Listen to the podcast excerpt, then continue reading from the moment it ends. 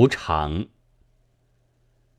迎神赛会这一天出巡的神，如果是掌握生杀之权的，啊不，这生杀之权四个字不大妥。凡是神，在中国仿佛都有些随意杀人的权柄似的，倒不如说是执掌人民的生死大事的吧。就如。城隍和东岳大帝之类，那么他的鲁部中间就另有一群特别的角色：鬼族、鬼王，还有活无常。这些鬼物们大概都是由粗人和乡下人扮演的。鬼族和鬼王是红红绿绿的衣裳，赤着脚，蓝脸。上面又画些鱼鳞，也许是龙鳞或别的什么鳞吧，我不大清楚。鬼族拿着钢叉，叉环震得啷啷的响。鬼王拿的是一块小小的虎头牌。据传说，鬼王是用一只脚走路的，但他究竟是乡下人。虽然脸上已经画上些鱼鳞或者别的什么鳞，却仍然只得用了两只脚走路，所以看客对于他们不很敬畏，也不大留心。除了念佛老妪和他的孙子们为面面缘道起见，也照例给他们一个不生兵营待命之志的仪节。至于我们，我相信，我和许多人所最愿意看的，却在活无常。他不但活泼而诙谐，但是那浑身雪白这一点，在红红绿绿中就有鹤立鸡群之概。只要望见一顶白纸的高帽子和他手里的破芭蕉扇的影子。大家就都有些紧张，而且高兴起来了。人民之于鬼物，唯独与他最为忍熟，也最为亲密。平时也常常可以遇见他，譬如城隍庙或东岳庙中，大殿后面就有一间暗室，叫做阴司间，在才可变色的昏暗中。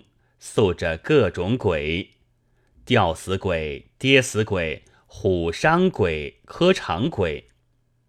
而一进门口所看见的长而白的东西，就是他。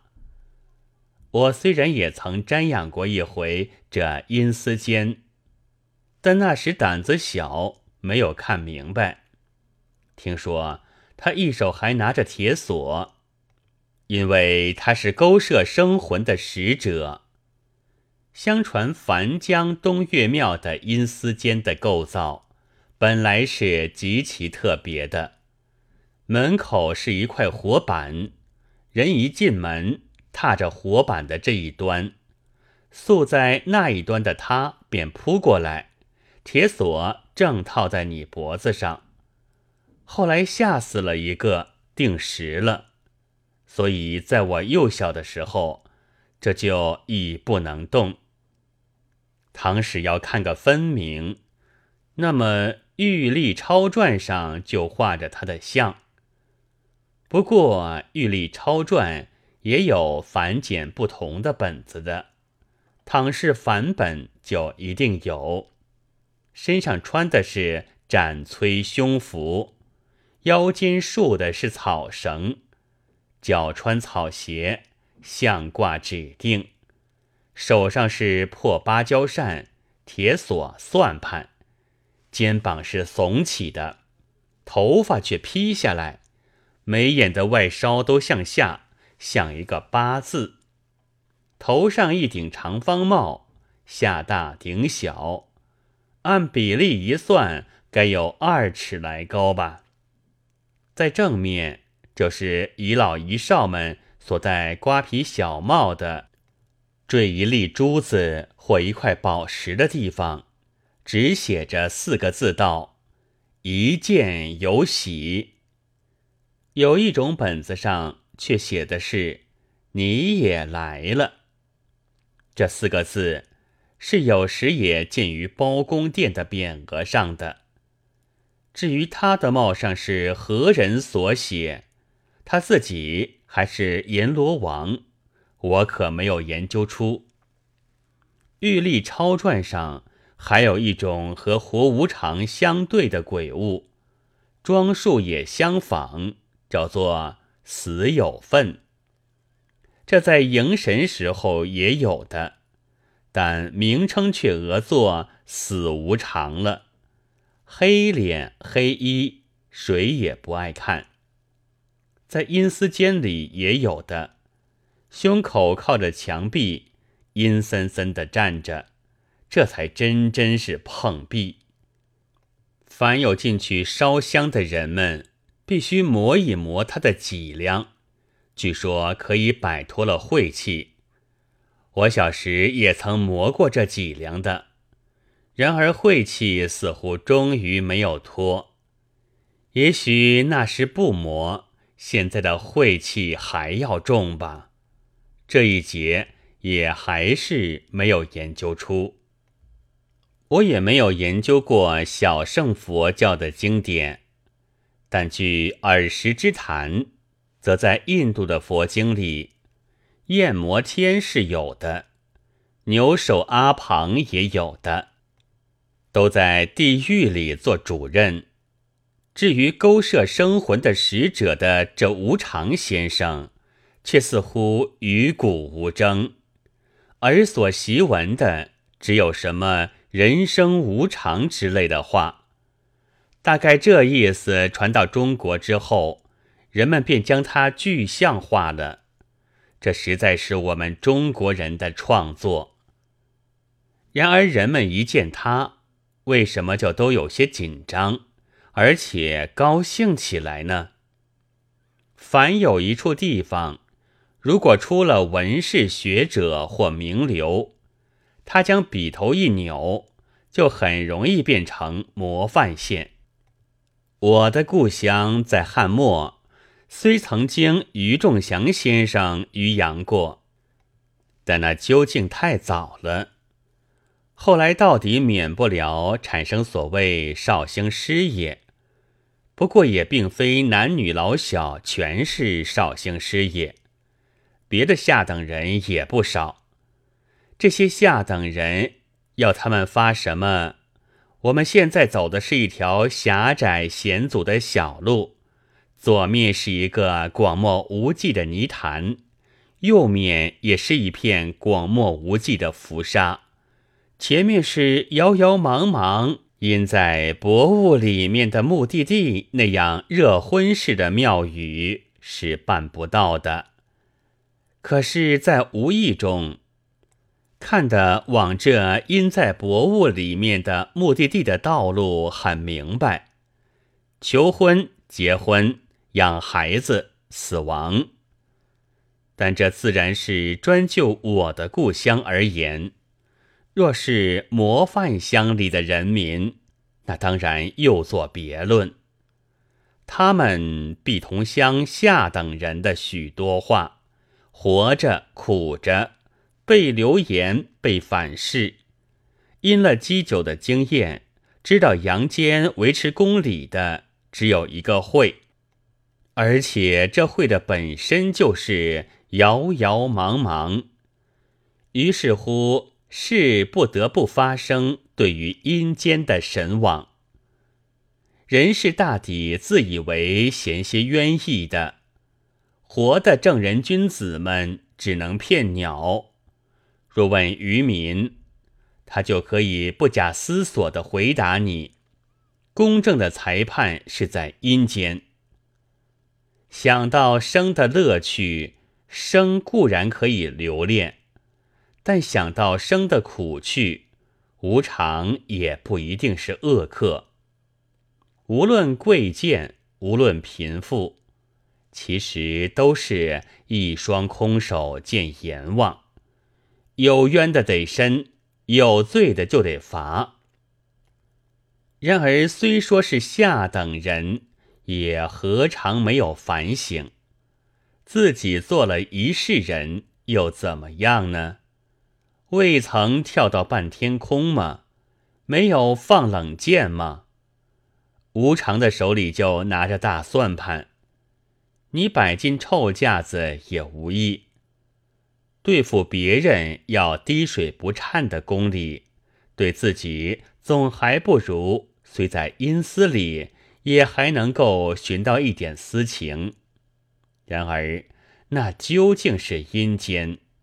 阎罗天子、牛首阿房，还有中国人自己想出来的马面，都是并不兼差、真正主持公理的角色。虽然他们并没有在报上发表过什么大文章。当还未做鬼之前，有时心不欺心的人们，遥想着将来，就又不能不想在整块的公理中来寻一点情面的默谢。这时候，我们的活无常先生便现得可亲爱了，利中取大，害中取小。我们的骨折莫迪先生谓之小曲云，在庙里泥塑的，在书上墨印的模样上，是看不出他那可爱来的。最好是去看戏，但看普通的戏也不行，必须看大戏，或者木莲戏。木莲戏的热闹。张岱在《陶庵梦忆》上也曾夸张过，说是要连演两三天。在我幼小时候，可已经不然了，也如大戏一样，始于黄昏，到次日的天明便完结。这都是敬神攘灾的演剧，全本里一定有一个恶人。次日的将近天明，便是这恶人的收场的时候。恶贯满盈，阎王出票来勾设了。于是乎，这活的活无常便在戏台上出现。我还记得自己坐在一种戏台下的船上的情形，看客的心情和普通是两样的。平常愈夜深愈懒散，这时却愈起劲。他所戴的纸糊的高帽子，本来是挂在台角上的，这时预先拿进去了。一种特别乐器也准备使劲儿的吹，这乐器好像喇叭，细而长，可有七八尺。大约是鬼物所爱听的吧。和鬼物无关的时候就不用，吹起来，那哈突那哈突那哈突突突的响，所以我们叫它木莲害头。在许多人期待着恶人的没落的凝望中，他出来了。服饰比画上还简单。不拿铁锁，也不带算盘，就是雪白的一条莽汉，粉面朱唇，眉黑如漆，蹙着，不知道是在笑还是在哭。但他一出台，就需打一百零八个 T，同时也放一百零八个屁，才自述他的履历。可惜我记不清楚了。其中有一段大概是这样：大王出了牌票，叫我去拿隔壁的赖子。问了起来呢，原来是我堂房的阿侄，生的是什么病？伤寒还带痢疾。看的是什么郎中？下方桥的陈念义了泥字，开的是怎样的药方？父子肉桂外加牛膝，第一间吃下去，冷汗发出，第二间吃下去，两脚笔直。我到那个阿嫂哭得悲伤，暂放他还阳半刻。大王道我是得钱买放，就将我捆打四十。这叙述里的“子”字都读作入声。陈念义是乐中的名医。于仲华曾将他写入《荡寇志》里，拟为神仙。可是，一到他的令郎，似乎便不大高明了。辣者得也，而独若你，倒是古音吧。那嘎者我的或我们的之意也。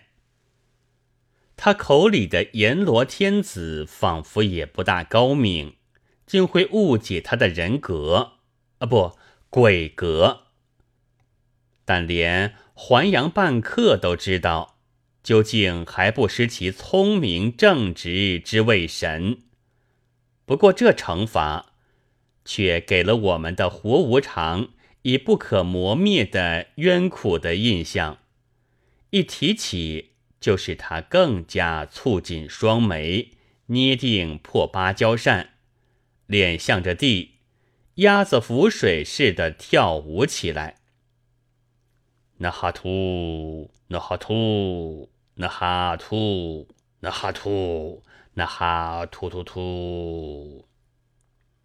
木莲害头也冤苦不堪似的吹着。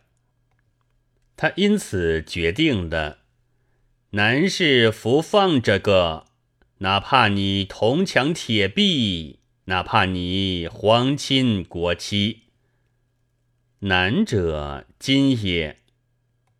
者个者得乐之意，辞之绝也。虽有志心，不愿飘瓦。他现在毫不留情了。然而这是受了阎罗老子的督责之故，不得已也。一切众鬼中。就是他有点人情，我们不变鬼则已。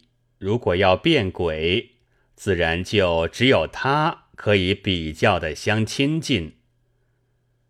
我至今还确凿记得，在故乡时候和下等人一同，常常这样高兴地正视过这鬼而人，理而情。可怖而可爱的无常，而且欣赏他脸上的哭或笑，口头的应语与谐谈。迎神时候的无常，可和演剧上的又有些不同了。他只有动作，没有言语，跟定了一个捧着一盘饭菜的小丑似的角色走，他要去吃。他却不给他。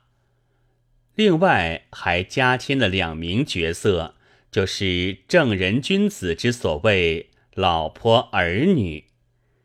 凡下等人都有一种通病，常喜欢以己之所欲施之于人，于是对于鬼也不肯给他估计。凡有鬼神，大概总要给他们一对儿一对儿的配起来。无常也不在例外，所以一个是漂亮的女人，只是很有些村妇样，大家都称她无常嫂。这样看来，无常是和我们平辈的，无怪他不摆教授先生的架子。一个是小孩子，小高帽，小白衣，虽然小。两肩却已经耸起了，眉目的外梢也向下，这分明是无常少爷了。大家却叫他阿岭，对于他似乎都不很表敬意。猜起来，仿佛是无常嫂的前夫之子似的，但不知何以相貌又和无常有这么像。须。鬼神之事难言之矣，只得姑且置之弗论。至于无常何以没有亲儿女，到今年可很容易解释了。鬼神能前知，他怕儿女一多，爱说闲话的就要旁敲侧击的断成他拿卢布，所以不但研究，还早已实行了节狱了。这捧着饭菜的一幕，就是宋无常。因为他是勾魂使者，所以民间凡有一个人死掉之后，就得用酒饭恭送他。至于不给他吃，那是赛会时候的开玩笑，实际上并不然。但是和无常开玩笑，是大家都有此意的，因为他爽直，爱发议论，有人情。要寻真实的朋友，倒还是他妥当。有人说他是生人走阴，就是原世人，梦中却入冥去当差的，所以很有些人情。我还记得住在离我家不远的小屋子里的一个男人，便自称是走无常。门外常常燃着香烛，但我看他脸上的鬼气反而多。莫非入冥做了鬼，倒会增加人气的吗？须鬼神之事难言之矣，这也只得姑且置之弗论了。六月二十三日。